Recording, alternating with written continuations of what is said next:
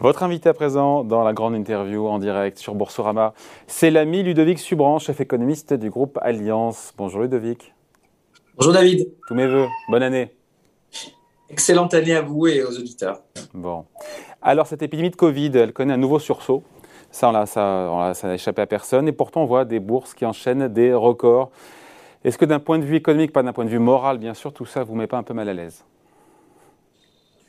Euh, non, parce que moi je pense qu'en 2022, euh, la bourse s'est montrée relativement immunisée. 2021, vous voulez dire euh, Contrairement à 2021, ah. en 2022, la bourse, à mon avis, va réagir un peu plus fortement, bah, notamment aux conséquences des, nouvelles vagues. C'est-à-dire qu'Omicron, par exemple, on va moins s'intéresser à son coût sur la croissance, on va plus regarder l'inflation importée qu'il ajoute ou les, les les, chocs sur les chaînes d'approvisionnement et donc les risques de pénurie et donc d'inflation future, etc.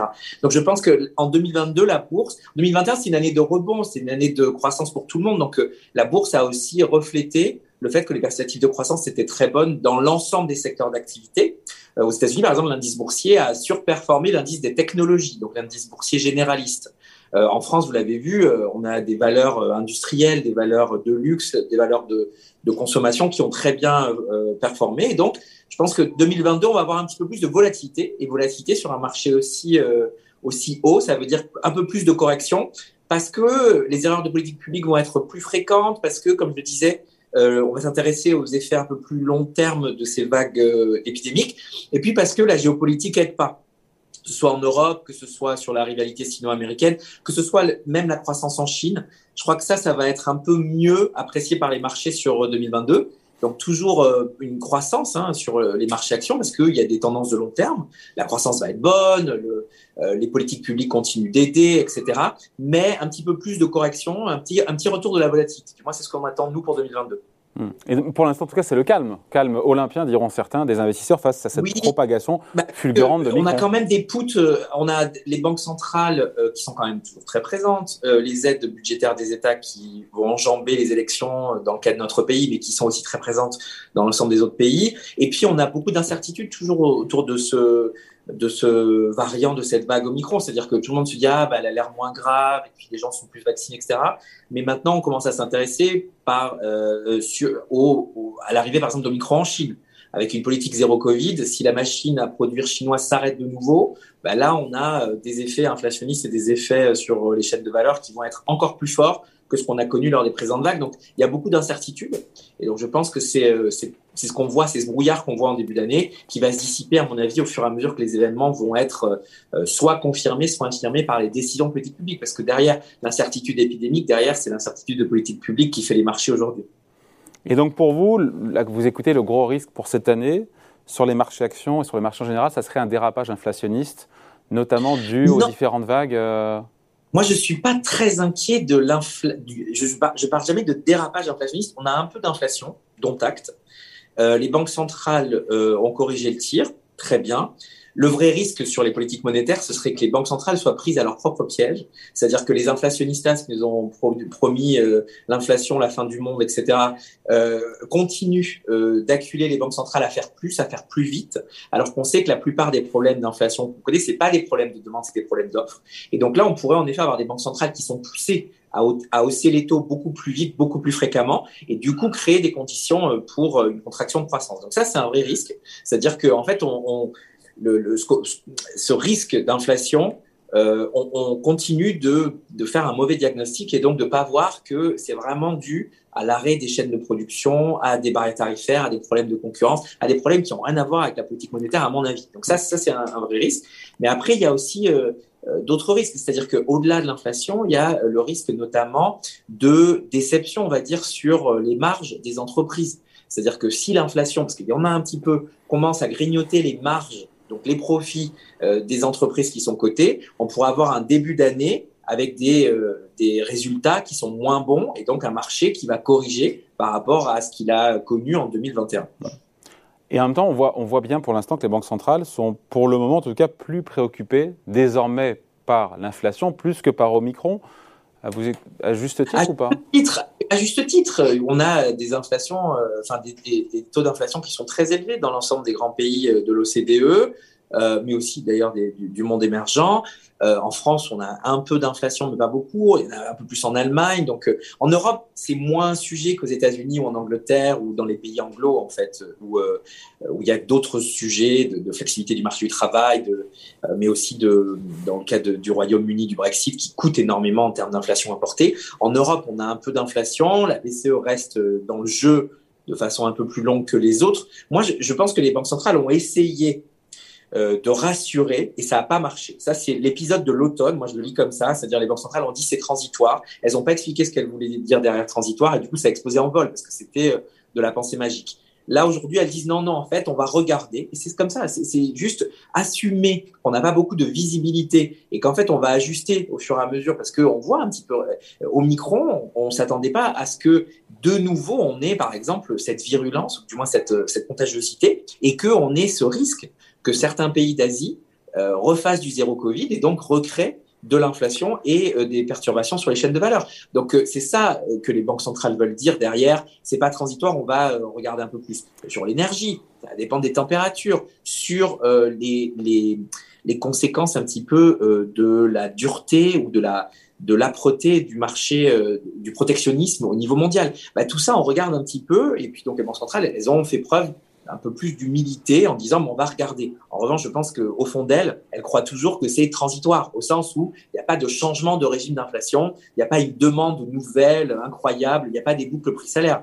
En revanche, elles ont changé la façon de communiquer au marché, pour rassurer et pour montrer qu'elles prennent ça sérieusement. Mais rappelez-vous, les banques centrales, elles ont d'autres sujets, la stabilité financière aussi, l'endettement très élevé. Elles ont aussi le sujet de distribution et d'effet euh, de deuxième tour de leur politique monétaire sur les inégalités patrimoniales, etc. Donc, elles sont aussi dans une situation très difficile en 2022, les banques centrales. En revanche, elles ont décidé d'arrêter de jouer contre le marché sur ces sujets d'inflation. Mais encore une fois, au fond d'elles, je pense qu'elles pensent toujours que l'inflation, c'est une histoire qui va s'arrêter d'ici la fin de l'année 2022. Mmh. Ce qui veut dire qu'à vous écouter, que la trajectoire des politiques monétaires reste assez incertaine pour cette année. Bah, ce qui est sûr, c'est que tout le monde va euh, normaliser. Euh, mais pas la même vitesse. Mais pas la même vitesse. Et donc, ce cycle de normalisation, même aux États-Unis, va être particulièrement lent. C'est-à-dire que même si on a. Mais c'est pas paradoxal. Attendez, euh, Ludovic, on dit qu'il y a plus d'inflation. Potentiellement, Micron peut rajouter de l'inflation sur un sentier et un rythme d'inflation qui est déjà élevé. Et en même temps, vous me dites, elles seront hyper prudentes.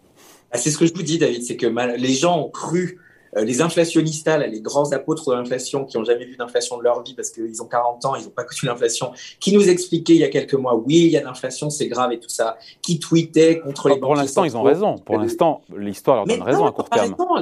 L'inflation, ça fait 20 ans que je suis l'inflation. J'ai commencé euh, comme QQ à l'INSEE sur l'inflation je peux vous dire que l'inflation, c'est un phénomène complexe. Tous les jours, j'avais des lettres de Michel-Édouard Leclerc qui me disaient il y a trop d'inflation, l'INSEE mesure mal l'inflation. C'est un phénomène complexe, hein. c'est un construit économique, l'inflation. Donc, euh, les prix augmentent, oui, OK.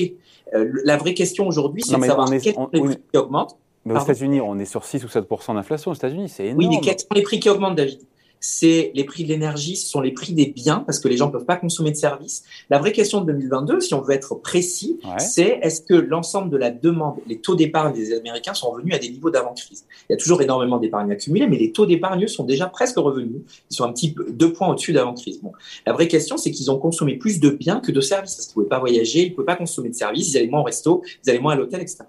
En 2022, est-ce qu'on rouvre vraiment l'économie et que les services prennent le relais? Il y a moins de pression sur les prix, il y a moins de pression sur les chaînes d'approvisionnement et donc l'inflation se calme sur les biens euh, des ménages. Ça, c'est une vraie hypothèse. Donc c'est le sanitaire. Donc c'est le sanitaire qui reste encore une fois l'épée de Damoclès.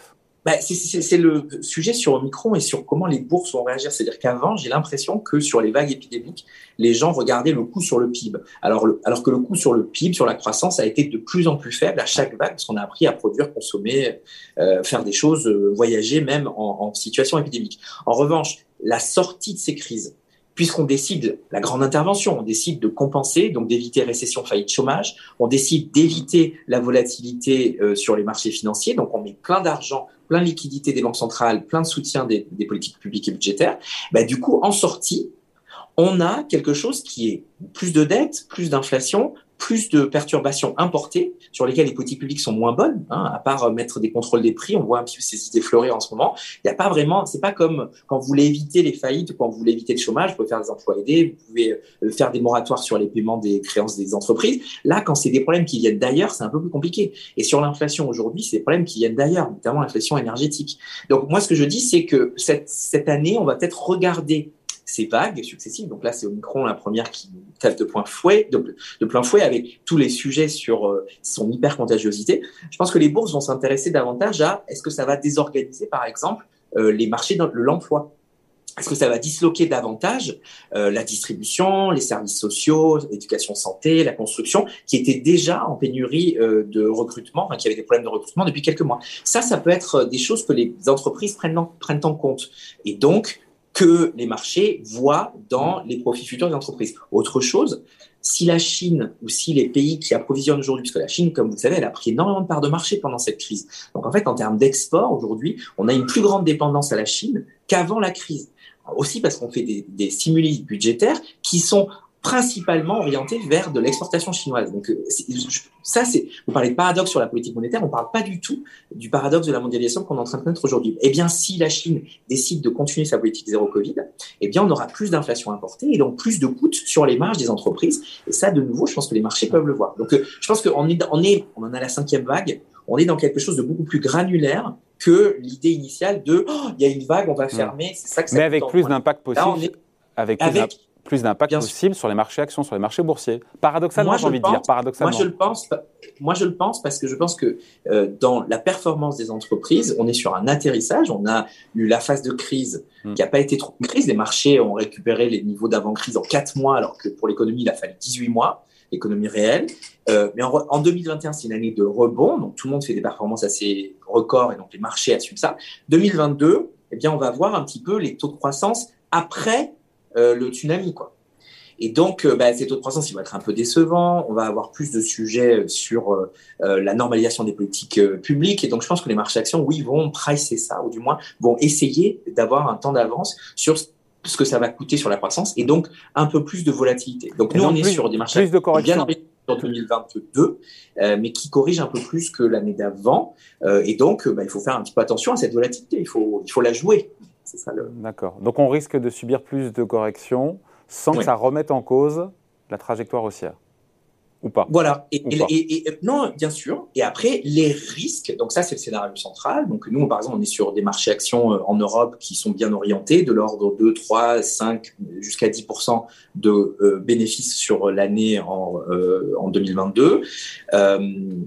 après, il y a des scénarios un petit peu à risque c'est les politiques monétaires qui sont prises à leur propre piège et qui doivent resserrer plus vite, alors qu'en fait elles n'ont aucun effet sur l'inflation importée et donc se retrouvent euh, à contracter la croissance. C'est en Europe euh, une année un peu compliquée avec les élections en France, euh, Draghi qui devient président et qui n'est plus Premier ministre en Italie, avec des tensions de nouveau autour de la fin d'aide de la BCE et puis la fin de l'exception budgétaire 2022, et donc en 2023 une brève falaise budgétaire. Et c'est, troisième sujet, la Chine, la Chine, la Chine, la Chine. Pourquoi? Parce que ce qu'on voit notamment, c'est qu'il n'y a pas de cycle de croissance des émergents, parce que la demande chinoise est déprimée. Euh, et donc ces trois sujets-là pourraient faire des corrections plus grandes euh, sur les marchés actions, parce qu'aujourd'hui, c'est pas ce que les marchés attendent. Les marchés s'attendent à une normalisation assez lente, historiquement la plus lente des politiques monétaires. Les marchés s'attendent à ce que l'Europe aille bien, et les marchés s'attendent à ce que la Chine arrive à s'en sortir et que les marchés émergents aient un petit cycle. Et tout ça n'est pas euh, écrit. Et ben, moi, je pense que ça, c'est des risques qui sont présents. Et donc, il y a plus de biais euh, ou plus de risques à la baisse sur le scénario 2022 que de risques à la hausse. Voilà. Ben, On en reparlera tranquillement. Merci en tout cas. Merci. Explication, point de vue signé Ludovic Subran, chef économiste du groupe Alliance. Encore bonne année. On se voit très vite. Merci. Bonne année. Bonne année. Salut. Bye. Bonne santé. Ciao.